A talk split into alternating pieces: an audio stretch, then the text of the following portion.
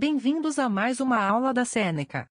Lembrando que todo o nosso conteúdo está disponível gratuitamente no www.senecaja.com.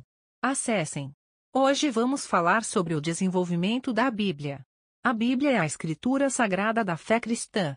Muitos dizem que consideram toda palavra da Bíblia é verdadeira. O termo Bíblia vem do grego biblia, que significa livros. A Bíblia é dividida em duas seções principais, o Antigo e o Novo Testamento. Testamentum é uma palavra em latim para aliança promessa barra acordo com vínculo. Jesus fez uma nova aliança com seus seguidores, que substituiu a antiga aliança dos judeus, refletindo o Antigo e o Novo Testamentos. O Antigo Testamento consiste nos mesmos livros que a Tanakh da tradição judaica, mas em uma ordem diferente. Os cinco primeiros livros do Antigo Testamento, o Pentateuco, são os escritos da Torá, que seguem o início da história do relacionamento dos judeus com Deus.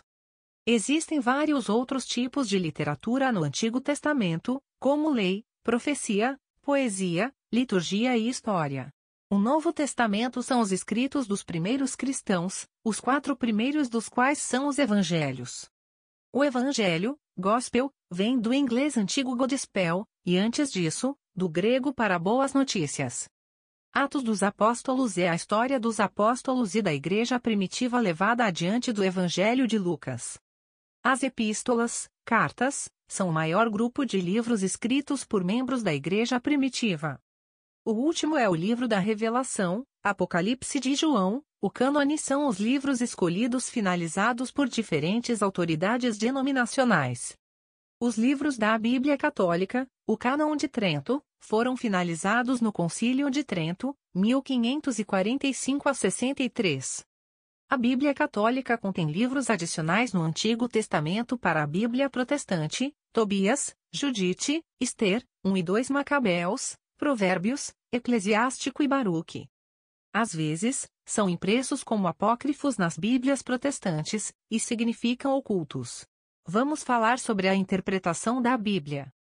Em 2 Timóteo 13,16, encontramos que toda a Escritura é inspirada por Deus e é útil para ensinar, repreender, corrigir e treinar na justiça, para que o homem de Deus esteja completamente equipado para toda boa obra, Dei-Verbum é o documento principal do Concílio Vaticano II, 1965, que explicou a revelação divina.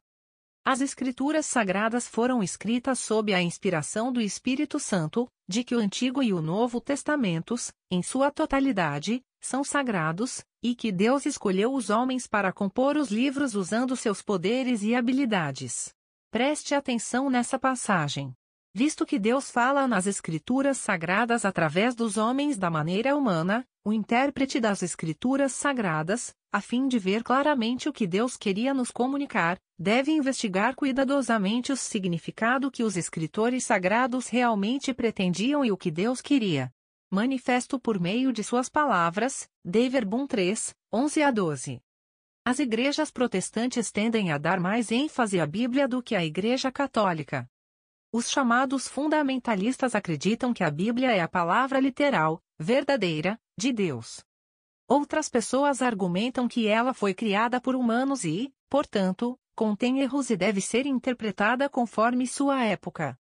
Alguns interpretam a verdade não como um fato, mas como algo como um mito.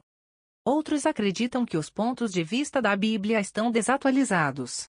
O cristianismo é a religião da palavra de Deus, não uma palavra escrita e muda, mas encarnada e viva. Para que as Escrituras não permaneçam uma letra morta, Cristo, a eterna palavra do Deus vivo, deve, através do Espírito Santo, abrir nossa mente para entender as Escrituras. Catecismo 108. Chegamos ao final desse episódio. Lembrando que tem muito mais conteúdo, exemplos e exercícios gratuitos disponíveis no www.senecaja.com. Até mais!